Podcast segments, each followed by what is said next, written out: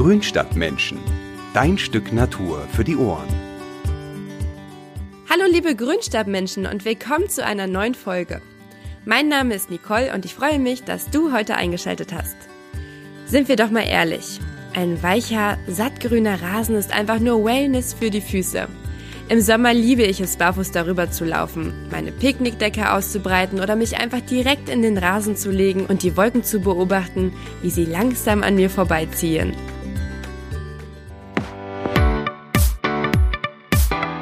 Doch damit der Rasen das ganze Jahr über schön und gesund bleibt, muss man ihn entsprechend pflegen. Damit ihr nicht irgendwann voller Neid über den Gartenzaun schielen müsst und denkt, Mann, bei dem Nachbarn ist das Gras doch viel grüner, habe ich mir Christian geschnappt und ihm die wichtigsten Fragen zur Rasenpflege gestellt. Nochmal ganz kurz vorweg zu ihm. Christian ist Textredakteur bei Mein Schöner Garten, also ein Kollege von mir, und hat Forstwissenschaften studiert. So, jetzt geht's aber los. Viel Spaß beim Hören. Hi Christian, ich freue mich, dass ich dich heute auch als Gast in meinem Podcast begrüßen kann. Hallo Nicole. Heute dreht sich ja alles um Rasen. Vielleicht fangen wir mal von ganz vorne an. Wann und wie kann man denn eigentlich seinen Rasen neu anlegen? Da gibt es ja zwei Möglichkeiten. Entweder man sieht selber aus, so habe ich das gemacht, oder man nimmt einen Rollrasen. Was würdest du da empfehlen? Also erstmal vielleicht zum Zeitpunkt. Da ist das Frühjahr gut oder der Herbst. Weil wenn die Samen keimen, dann brauchen sie in den nächsten Wochen oder nächsten Monaten eigentlich noch relativ viel Feuchtigkeit. Dann sind sie einfach empfindlich gegenüber Trockenheit.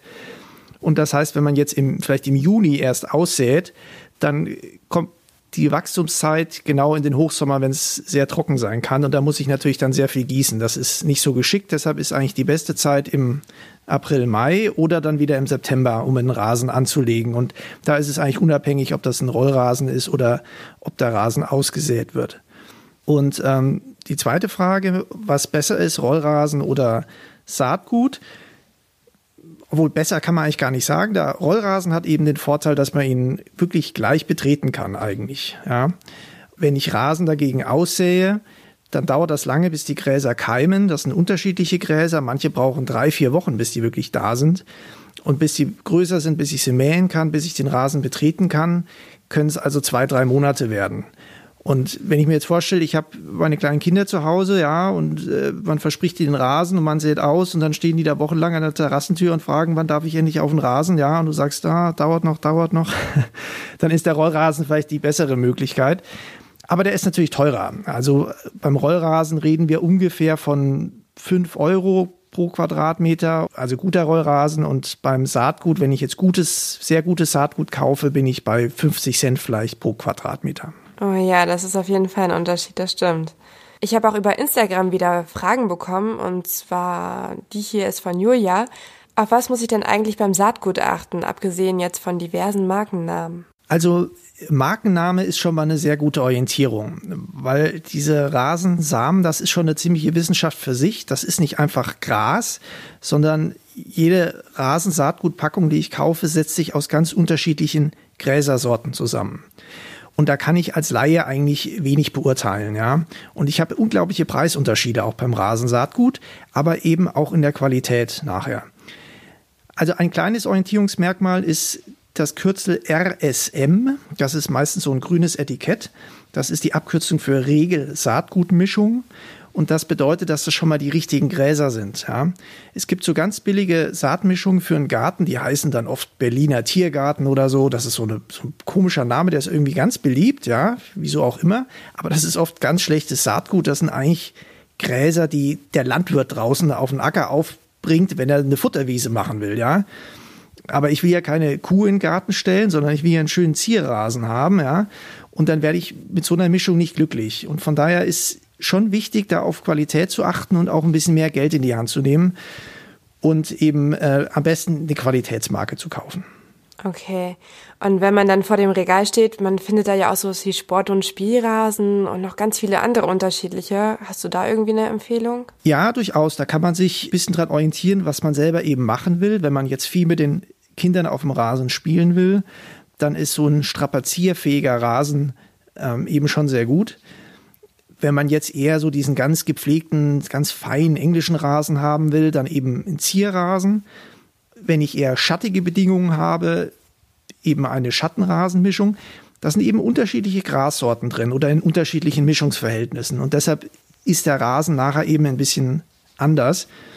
Und was jetzt relativ neu auf dem Markt ist seit ein paar Jahren, sind Rasenmischungen, die besonders hitzeverträglich sind.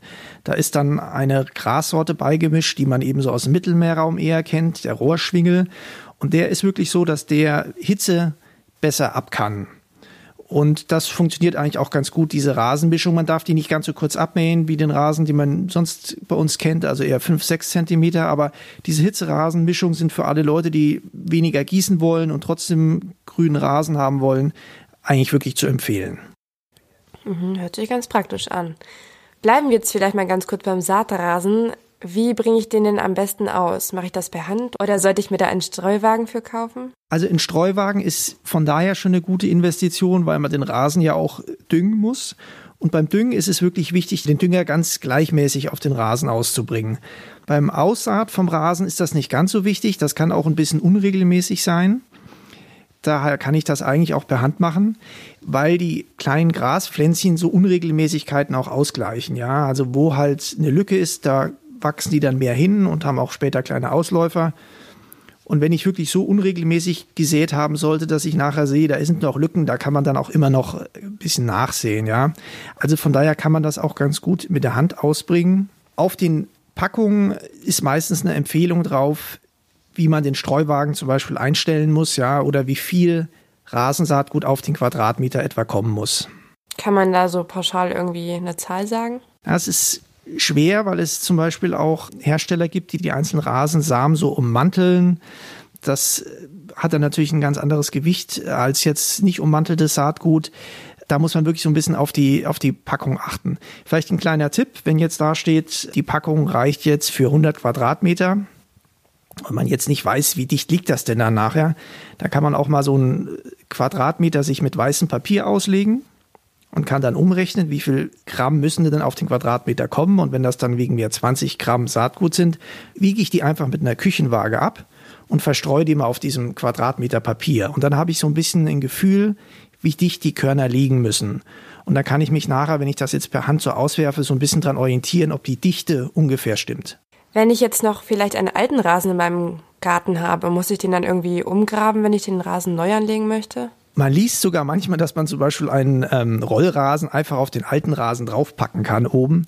Das kann unter Umständen auch funktionieren. Es wird aber eigentlich nicht, nicht wirklich empfohlen von den Profis, weil ich da schon das Risiko habe, dass das nachher sehr unregelmäßig wird. Und wenn ich jetzt mir schon die Arbeit mache, den Rasen neu anzulegen, will ich ja nachher eigentlich auch eine schöne Fläche haben. Und deshalb sollte ich eigentlich den alten Rasen abtragen. Das geht am besten mit einem Spaten dass man die Rasensoden so flach abhebt. Und dann habe ich nachher auch wieder eine relativ ebene Fläche, die ich auch lockern sollte und der Boden muss ich dann wieder ein bisschen setzen und vielleicht muss ich auch noch äh, den Boden ein bisschen verbessern, indem ich so Rasenerde noch einarbeite oder Sand, wenn ich einen sehr schweren Boden habe. Aber ähm, im Prinzip sollte der alte Rasen sollte eigentlich weg sein. Und wenn ich die Rasensoden, also die quasi die Oberfläche entferne, habe ich auch den Vorteil, dass die ganzen Unkrautsamen, die natürlich rangeweht wurden und die da so als ständig schlummern und auf ihre Gelegenheit warten, dass die auch erstmal weg sind. Weil wenn ich jetzt einen Rasen neu anlege, wenn ich den aussehe, dann sollte die Fläche möglichst frei von Unkraut sein. Mhm. Ja, dazu kommen wir später auch noch mal ein bisschen genauer.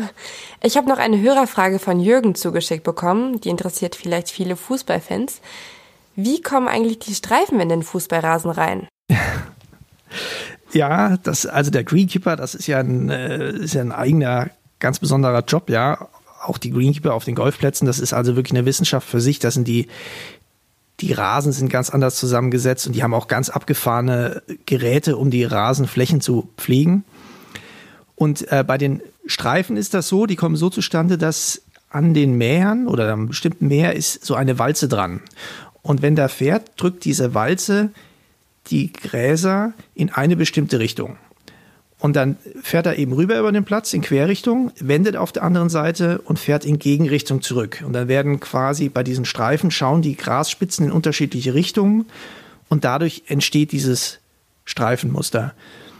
Und es gibt sogar Hersteller von Rasenmähern, die haben solche Mäher auch mal so für Privatkunden auf den Markt gebracht. Ich weiß gar nicht, welche davon zurzeit noch erhältlich sind, aber die gab es mal von Sabo zum Beispiel oder Honda hatte, glaube ich, auch so einen. Die haben dann eben keine Räder auf der Hinterseite, sondern haben eine so eine breite Stahlrolle. Ach was, also wenn man sein eigenes Fußballfeld anlegen möchte, kein Problem.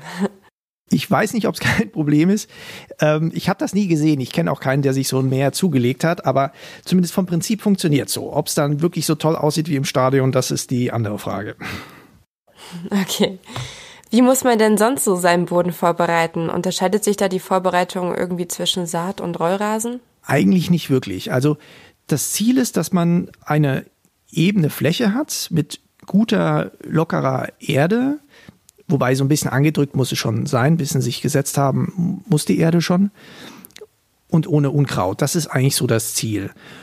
Und ob ich da dann einen Rollrasen drauf verlege oder ähm, Saatgut ausbringe, das ist dann eigentlich egal. Okay. Ähm, Edith hat mich noch über Instagram gefragt, wie oft sollte man denn eigentlich seinen jungen Rasen lüften? Also das Rasenlüften, das ist auch so ein bisschen äh, Mythos. So ein bisschen wie das Vertikutieren, also das macht durchaus auch Sinn, aber es wird auch ein bisschen zu häufig gemacht oder vielleicht auch dann gemacht, wenn es gar nicht nötig ist. Also man lüftet einen Rasen, das sind, das sind Geräte ähnlich wie ein Vertikutierer, die haben so Zinken und die holen vor allen Dingen so Moos aus dem Rasen raus oder abgestorbene Grashalme und so Sachen. Also die kämmen den Rasen so ein bisschen durch. Und das ist bei einem jungen Rasen eigentlich nicht wirklich notwendig. Und auch Rasen vertikutieren. Es gibt viele Gärtner, die machen das einfach jedes Frühjahr. Aber auf vielen Rasenflächen muss man eigentlich sagen, wenn die gut gepflegt sind, dann ist das nicht wirklich nötig, sondern wirklich nur, wenn sich so eine äh, Schicht an Filz angesammelt hat, dann kann man das machen, dann ist das sinnvoll. Aber nur weil es der Opa und der Papa schon immer so gemacht haben, muss man das eigentlich nicht machen. Ja, umso besser, dann spart man sich wenigstens ein bisschen die Arbeit. Rasen möchte man ja eigentlich satt, grün und dicht haben und eine regelmäßige Portion Rasendünger hält die Gräser ja richtig bei Laune und macht sie wieder fit gegen Moos und Unkraut. Kannst du uns vielleicht da so ein bisschen darüber erzählen? Wie dünge ich denn meinen Rasen am besten? Mache ich das besser organisch oder mineralisch? Wie verteile ich den Dünger und sollte ich da auch lieber ein Markenprodukt wählen? Also Düngen ist wirklich wichtig. Man muss sich vorstellen, der Rasen wird ja ständig gemäht und muss sich ständig erholen und soll auch dicht wachsen und soll saftig grün ausschauen, ja. Und das schafft er nur, wenn ich ihm quasi diese Energie ständig wieder zuführe. Also Rasen braucht grundsätzlich viel Dünger. Und das wird bei vielen Leuten, wird das, in vielen Gärten wird das vernachlässigt, das muss man sagen, ja. Und dann wird der Rasen halt so ein bisschen schütter. Und dann ist letzten Endes auch Raum da für alle möglichen Unkräuter und so weiter. Von daher sollte man schon düngen und die erste Düngung kann man eigentlich wirklich sehr zeitig im Jahr machen. Also da gibt es inzwischen Empfehlungen, wirklich schon, sobald der Frost vorbei ist, Ende Februar, März, kann man schon düngen. Der Rasen oben wächst doch nicht, aber die Graswurzeln neben den Dünger schon auf. Und dann kann man nach ein paar Tagen schon erkennen, oft, dass sich der Rasen schon anfängt, sich grün zu färben, auch wenn er noch nicht wächst. Aber die Blätter werden schon, also die Halme werden schon grüner. Und bei der ersten Düngung im Jahr ist es aber so, dass ich einen mineralischen Dünger nehmen muss, weil die organischen Dünger, die brauchen eine höhere Bodentemperatur, um wirken zu können. Und später im Jahr, wenn ich dann wieder dünge, die zweite Düngung kann so April, Mai rum sein, da ist der Boden warm genug, da kann ich auch gut organische Dünger nehmen. Und dann kommt es ein bisschen auf die Dünger an. Es gibt Dünger, die haben Langzeitwirkung. Da brauche ich dann vielleicht nur zweimal im Jahr düngen. Und es gibt aber Dünger, die wirken kürzer. Und wenn ich jetzt kürzer wirkende Dünger nehme, dann kann ich wirklich fünfmal im Jahr düngen. Also im Mai das zweite Mal, dann kann ich im Juni das dritte Mal düngen, so Ende Juni. Und da kann ich auch schon einen Herbstdünger nehmen. Die Herbstdünger soll man eigentlich so im, im September nehmen, steht drauf, aber man kann die auch schon im Juni nehmen, weil die Herbstdünger enthalten Kalium. Und das Kalium macht den Rasen winterfest, es macht ihn aber auch robuster gegen die Hitze. Also von daher ist im Juni schon der Herbstdünger auch nicht schlecht. Und dann kann ich eben im, im Spätsommer, so Monatswechsel August, September und dann Ende September nochmal ähm, den Rasen düngen. Also so fünfmal im Jahr oder ich habe eben Langzeitprodukte, dann ein bisschen weniger. Und beim Dünger lohnt sich auch auf Markenprodukte zu achten, weil da sind Spurenelemente drin dann werden die Nährstoffe nicht sofort freigesetzt, sondern äh, eben über einen längeren Zeitraum. Also da gibt es wirklich Qualitätsunterschiede, genauso wie beim Saatgut und deutliche Preisunterschiede. Aber das macht sich auch wirklich bemerkbar, ob ich da ein gutes Produkt nehme oder nicht. Kann ich denn auch einen normalen Gartendünger für meinen Rasen verwenden? Geht grundsätzlich auch. Ich sag mal besser als gar nicht düngen. Aber der Rasen, gerade so im, im Frühjahr, braucht er wirklich ordentlich Stickstoff. Und die, die klassischen Rasendünger haben auch einen höheren Stickstoffanteil im Frühjahr, also diese Starterdünger zumindest, als ähm, jetzt ein normaler Gartendünger. Und dann habe ich ja schon gesagt, es gibt diese speziellen Rasenherbstdünger, die haben dann wieder einen höheren Kaliumanteil. Also das sind schon Dünger, die auf den Rasen abgestimmt sind. Und da ich ja ohnehin auch größere Mengen an Dünger brauche, lohnt sich eigentlich schon beim Rasen da wirklich spezielle Rasendünger zu kaufen. Ganz generell kann man aber sagen, bevor man auch düngt im Garten, ist es auch sinnvoll, mal eine Bodenprobe machen zu lassen. Die sind gar nicht so teuer. Da kostet eine Bodenprobe, ich glaube, die günstigsten 30, 40 Euro. Je nach wie genau die sind, was man testen lässt, kann man auch ein bisschen mehr für ausgeben. Und dann erhält man aber schon mal einen Hinweis, wie der Gartenboden denn aussieht, was der eigentlich für Nährstoffe hat. Zum Beispiel wird Rasen ganz oft gekalkt obwohl eigentlich der pH-Wert gar nicht so niedrig ist, dass man ihn jetzt durch Kalk wieder nach oben bringen müsste. Und über sowas gibt einem dann so eine Bodenprobe Auskunft, ob man sich das nicht äh, wirklich sparen kann. Und da gibt es dann eben auch Empfehlungen gleich dazu, welche Düngermengen man ausbringen muss. Also eine Bodenprobe ist eine sinnvolle Sache, grundsätzlich für alle Gärtner. Okay, merken wir uns. Was ja auch noch wichtig ist, neben dem Düngen, ist das Wässern. Wie oft sollte man denn seinen Rasen wässern?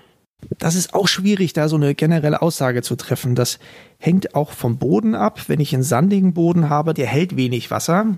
Das heißt, da muss ich bei Hitze öfters wässern. Wenn ich dagegen einen lehmigen Boden habe, der hält Wasser ganz gut, dann muss ich seltener gießen, dafür ein bisschen mehr. So ein Anzeichen ist für Trockenheit im Rasen, wenn ich rüberlaufe und die Grasspitzen so platt gedrückt sind und sich nicht mehr aufrichten, wenn die so platt liegen bleiben. Und auch wenn der Rasen so eine gelbliche, stumpfe Farbe kriegt, ja, dann ist auch einfach Zeichen dafür da, da, ist, da fehlt Wasser. Und dann ist es wichtig, wenn man gießt, dass man richtig gießt. Denn man muss ein bisschen die Gräser dazu erziehen, mit ihren Wurzeln nach unten zu gehen, dass die lernen, das Wasser ist unten im Boden drin. Wenn ich nur wenig oberflächlich gieße, dann bleiben die mit ihren Wurzeln oben, weil die ja lernen, okay, Wasser ist oben und was soll ich unten im Boden danach suchen? Und wenn es dann mal richtig heiß wird, dann trocknen sie aber schnell aus, ja, weil die Wurzeln dann alle oben sind. Deshalb richtig gießen, 10 Liter, 15 Liter pro Quadratmeter, sodass das Wasser nach unten sickert im Boden und die Graswurzeln auch nach unten wachsen und wissen, da unten ist immer noch ein Speicher. Ja. Und um abschätzen zu können, wie viel sind denn 10 Liter oder 15 Liter auf den Quadratmeter, ist es eigentlich am einfachsten, man stellt den Rasensprenger auf und stellt irgendwo auf den Rasen noch so ein Regenmesser dazu. Das macht man mal und dann kann man abschätzen, okay, wenn der jetzt eine halbe Stunde oder Stunde gelaufen ist, dann sind die 10 Liter erreicht, damit man mal so ein Gefühl dafür kriegt. Ja, vor allem letztes Jahr oder auch vorletztes Jahr war es ja ziemlich heiß und trocken. Und da war diese ja, gelbbraune Farbe ja ein vertrautes Bild in vielen Vorgärten. Erholt sich denn der Rasen wieder oder ist er dann tot? Also ich muss sagen, ich war sehr erstaunt, wie im Herbst äh, nach diesen Hitzesommern immer die Rasenflächen aussahen. Also da war ja von Rasen gar nicht mehr die Rede, das war ja nur noch Erde und, und Staub. Und wie dann auf einmal im Herbst, im Oktober teilweise erst, wenn dann der Regen wieder kam, doch auf einmal es grün wurde und erst recht im nächsten Frühjahr, wie dann die Flächen im Mai wieder aussahen. Das ist dann oft kein gepflegter, super englischer Rasen, aber die Flächen sind trotzdem wieder grün, ja. Da hat sich das eine oder andere Unkraut dazwischen geschummelt und so. Aber grundsätzlich haben diese Flächen, hat der Rasen ein hohes Potenzial, sich wieder zu erholen. Und man sollte dem Rasen im Frühjahr auch Zeit geben. Also weil manche Grassorten wirklich mehr Wärme brauchen, bis sie dann erscheinen. Also eigentlich kann man es erst so Ende April, Anfang Mai beurteilen. Wie wird der Rasen dieses Jahr? Hat er es gepackt oder nicht? Und dann muss man eben entscheiden, sähe ich nochmal nach oder lege ich ihn nochmal komplett neu an. Aber äh, im Prinzip bei den meisten Flächen, wenn dann wieder Feuchtigkeit da ist, erholen die sich eigentlich ganz gut. Okay. Und damit der Rasen auch schön bleibt, ist ja auch ein regelmäßiger Schnitt wichtig. Und ich finde, das riecht auch immer so super lecker, wenn man Rasen mäht. Das riecht irgendwie einfach nach Sommer. Wie oft muss man denn mähen und wie tief sollte der Schnitt wirklich sein? Die Häufigkeit bei Mähen richtet sich so ein bisschen nach der Jahreszeit, weil der Rasen nicht immer gleich schnell wächst, sondern der hat so eine Hauptwachstumszeit im, im Mai rum. Da wächst er eben am stärksten, am schnellsten. Und da sollte ich mindestens einmal die Woche mähen. Je nach Mähertyp, wenn ich so ein Spindelmäher habe, auch durchaus zweimal. Und später im Jahr, so im Juni, so Mitsommer, dann merkt man schon, da wird es langsamer und auch im Spätsommer raus wird das Wachstum dann langsamer hängt natürlich dann auch mit der Feuchtigkeit zusammen und da reicht es dann meistens einmal ungefähr die Woche. Wichtig ist, dass man den Rasen nicht zu stark auf einmal runterschneidet. Also es gibt so eine Faustregel, die ist eigentlich ganz gut, dass man nicht mehr als ein Drittel der Halmlänge abschneidet. Das heißt, wenn ich jetzt meinen Rasenmäher auf vier Zentimeter eingestellt habe, die Schnitthöhe, dann muss ich eigentlich spätestens mähen, wenn er sechs Zentimeter hoch ist, damit ich eben dann zwei Zentimeter abschneide. Und wenn ich jetzt aber im Urlaub bin oder habe aus anderen Gründen nicht gemäht und der Rasen ist jetzt auf einmal 8, 9 Zentimeter hoch, dann ihn auf keinen Fall sofort wieder auf 4 Zentimeter runtermähen, sondern dann den Mäher ein bisschen höher stellen, auf 6 Zentimeter mähen und ein paar Tage später dann wieder mähen und halt ein bisschen tiefer einstellen, den Mäher. Also so schrittweise vorgehen. Und den Rasenschnitt, den muss man ja nicht unbedingt in die Biotonne kippen, sondern man kann den ja auch noch sinnvoll verwerten, zum Beispiel als Kompost oder als Mulchmaterial, oder? Ja, genau. Also Rasenschnitt, der frische Rasenschnitt ist sehr nährstoffreich. Den kann man zum Beispiel auch gut um Tomaten als Mulch legen. Bei anderen Pflanzen muss man ein bisschen vorsichtig sein, weil er eben schon zu nährstoffreich ist. Da ist es besser, man lässt ihn ein bisschen in der Sonne antrocknen. Und wenn ich gerade keinen Mulch brauche und den kompostieren will, kann ich das auch machen. Muss ich nur aufpassen, wenn ich wirklich frischen Rasenschnitt habe und schmeiße da zwei, drei Fangkörbe voll auf den Kompost, dann kann das ziemlich fies das Stinken anfangen. Und da ist es auch besser, man trocknet den vorher, man kippt den Fangkorb aus am Rand der Rasenfläche, lässt den mal einen Tag richtig in der Sonne so antrocknen, nimmt einen Rechen und tut dann dieses angetrocknete Gras auf den Kompost. Dann stinkt das nicht mehr so arg. Kommen wir jetzt mal vielleicht zum Thema Schädlinge und Krankheiten. Das ist ja auch immer so ein wichtiges Thema beim Rasen. Ich habe da auch ganz viele Fragen über Instagram zugeschickt bekommen. Ich würde sagen, die lese ich dir jetzt einfach mal der Reihe nach vor. Ähm, Isa, die hat mir zum Beispiel geschrieben, wie werde ich am besten Unkraut auf dem Rasen los? Das kommt ein bisschen auf das Unkraut an. Also man muss sagen, die meisten Unkräuter, die kommen eigentlich dann, wenn der Rasen eben nicht mehr gut wächst. Also wenn der Rasen sich nicht so ganz wohl fühlt. Das liegt zum Beispiel daran, oder ganz oft daran, dass er zu wenig gedüngt wird. Weil dem Rasen dann so die Kraft fehlt und dann ist er nicht mehr so durchsetzungsfähig. Und diese Lücken nutzen dann quasi Unkräuter aus. Oder natürlich auch diese, diese Hitzesommer. Also wenn ich dann den Rasen nicht ausreichend wässer, was natürlich auch schwierig ist, und ich habe dann diese braunen Stellen, dann ist das auch eine Möglichkeit für Unkräuter, wenn da Samen liegen und dann regnet es wieder, dass die da direkt keimen und dadurch Fuß fassen. Also im Prinzip kann ich eigentlich durch eine gute Rasenpflege, Düngen, häufiges Mähen Unkräuter eigentlich am besten im Schach halten. Aber wenn ich jetzt zum Beispiel Löwenzahn drin habe oder ein Wegerich, wenn die erstmal richtig sich etabliert haben und dann so mit so langen Wurzeln da drin sitzen, dann kriege ich die mit Mähen nicht mehr weg. Da gibt's aber sehr gute Unkrautstecher. Da kann man auch diese tiefen Wurzeln aus dem Boden rausholen. Da muss ich aber nur gucken, wenn ich dann so eine größere kahle Stelle habe, dann ist es auch sinnvoll, da ein bisschen nachzusäen, weil sonst wächst auf dieser kahlen Stelle, wird dann gleich das nächste Unkraut keimen. Hilft denn das Düngen auch gegen Moos und Klee im Rasen? Genau, also gerade bei Moos, da heißt es dann oft, das liegt am, am Schatten oder an der Feuchtigkeit oder am pH-Wert. Das sind auch Faktoren, die eine Rolle spielen können, aber meistens ist es eigentlich fehlender Dünger. Und zum Beispiel der Klee ist so eine ganz typische Pflanze. Der kann selber sich über so eine Symbiose Stickstoff aus der Luft holen. Das ist eigentlich eine Pflanze, die prädestiniert ist für magere Standorte, ja. Und das zeigt eigentlich schon, wenn der wächst, da fehlt irgendwie die, die Nährstoffe im Boden, ja. Und wenn ich die dem Rasen zuführe, dann wächst der Rasen so üppig und schnell, dass der Klee eigentlich keine, keine Chance mehr hat. Und wie sieht das aus? Muss man dann vor dem Düngen das Unkraut auf jeden Fall entfernen oder kann man den Dünger da einfach drauf werfen? Das kommt so ein bisschen drauf an. Also äh, wenn ich kaum noch Gräser auf der Fläche habe, sondern mehr Unkraut habe, dann bringt das reine Düngen natürlich nichts. Dann muss man sich schon überlegen, ob ich den Rasen neu anlege. Wenn ich dagegen so vereinzelte Pflänzchen drin habe, dann kann ich eigentlich mit Düngen und regelmäßigen Mähen, also den Rasen so ein bisschen peppeln, dann drängt der eigentlich schon auf Dauer dann das Unkraut wieder zurück. Stefanie, die hat mir noch geschrieben, dass es bei ihr letztens geregnet hat und dass sie dann auf dem Rasen so einen grünen Schleim danach entdeckt hat. Was kann sie dagegen machen? Das sind wahrscheinlich so kleine Bakterien, die bilden manchmal so kleine Kügelchen An so feuchten Ecken oder bei längerer feuchter Witterung gibt es auch manchmal so Algen, die auf dem Rasen wachsen können. Das sind aber keine wirklich schlimmen Probleme. Da muss man eigentlich nichts dagegen machen. Wenn es dann wieder länger trocken ist, dann erledigen sich diese Phänomene eigentlich wieder von alleine. Welche Rasenkrankheiten kommen denn noch so vor? Viele Leute haben Probleme mit Wühlmäusen. Kenne ich. Denen ist also auch schwer beizukommen. Da gibt es viele Hausmittel, die empfohlen werden und bei manchen wirkt das auch unsere Erfahrung ist eigentlich, dass, also wenn man Wühlmäuse hat, dass man mit klassischen Fallen, die man in die Gänge stellt, eigentlich äh, die am besten bekämpfen kann. Maulwürfe machen auch Haufen, das mag auch nicht jeder, die darf man jetzt aber nicht fangen. Da ist interessanterweise, haben manche Leute festgestellt, wenn sie dann einen Mähroboter auf die Fläche gesetzt haben, ja, da mögen die Tiere scheinbar das Fahrgeräusch nicht, ja. Und dann sind Wühlmäuse und, und Maulwürfe irgendwann so genervt, wenn es da oben ständig brummt, dass die abhauen. Also das scheint zu funktionieren. Kleine Ergänzung beim Stichwort Mähroboter vielleicht noch. Die sollte man aber, um andere Tiere ähm, nicht zu gefährden, nur tagsüber fahren lassen, also nicht, nicht nachts. Ja, da gibt es ja ganz viele unschöne Bilder auch von Igelschnauzen oder so. Genau, das sollte man möglichst vermeiden. Und das geht eigentlich ganz gut dadurch, wenn man die eben nicht nachts, sondern nur tagsüber fahren lässt und so ein bisschen Auge drauf hat auf die Fläche. Ich wurde auch noch zweimal gefragt, welche Alternativen gibt es denn eigentlich aufgrund des ändernden Klimas für Rasen?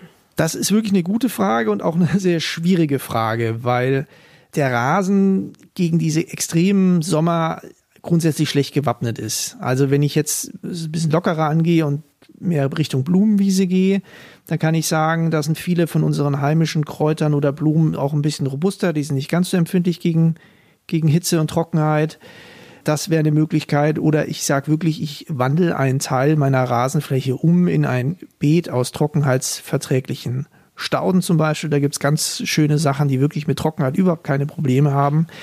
Aber der eigentliche Rasen, der leidet bei diesen Extremtemperaturen. Eine Möglichkeit ist noch, ich hatte das vorhin kurz erwähnt, sind diese Trockenrasenmischungen.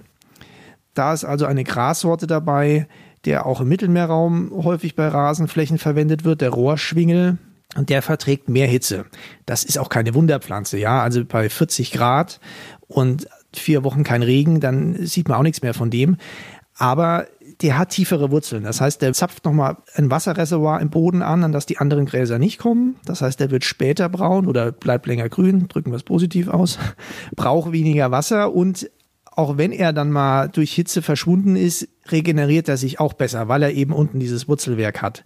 Aber wenn man so einen Trockenrasen sät, zwei Hinweise, länger stehen lassen.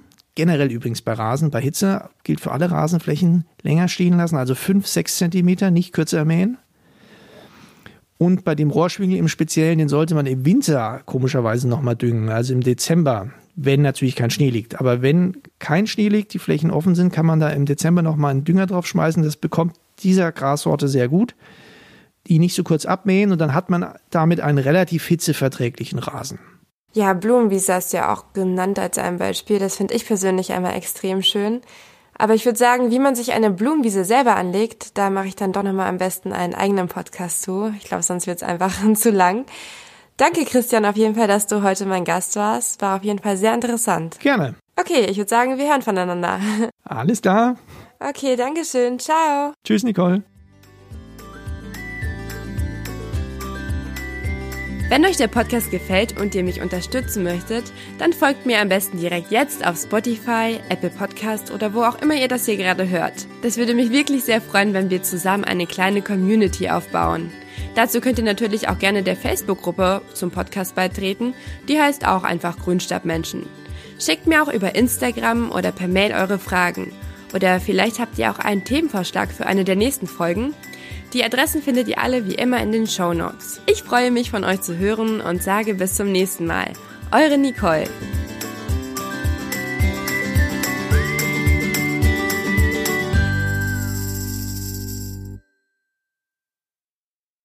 This is your invitation to the intersection of versatility and design. The kind of experience you can only find in a Lexus SUV. A feeling this empowering is invite only. Fortunately, you're invited. Experience the versatility of the complete line of Lexus SUVs and some of the best offers of the year on select models at the Invitation to Lexus sales event, now through April 1st. Experience amazing at your Lexus dealer.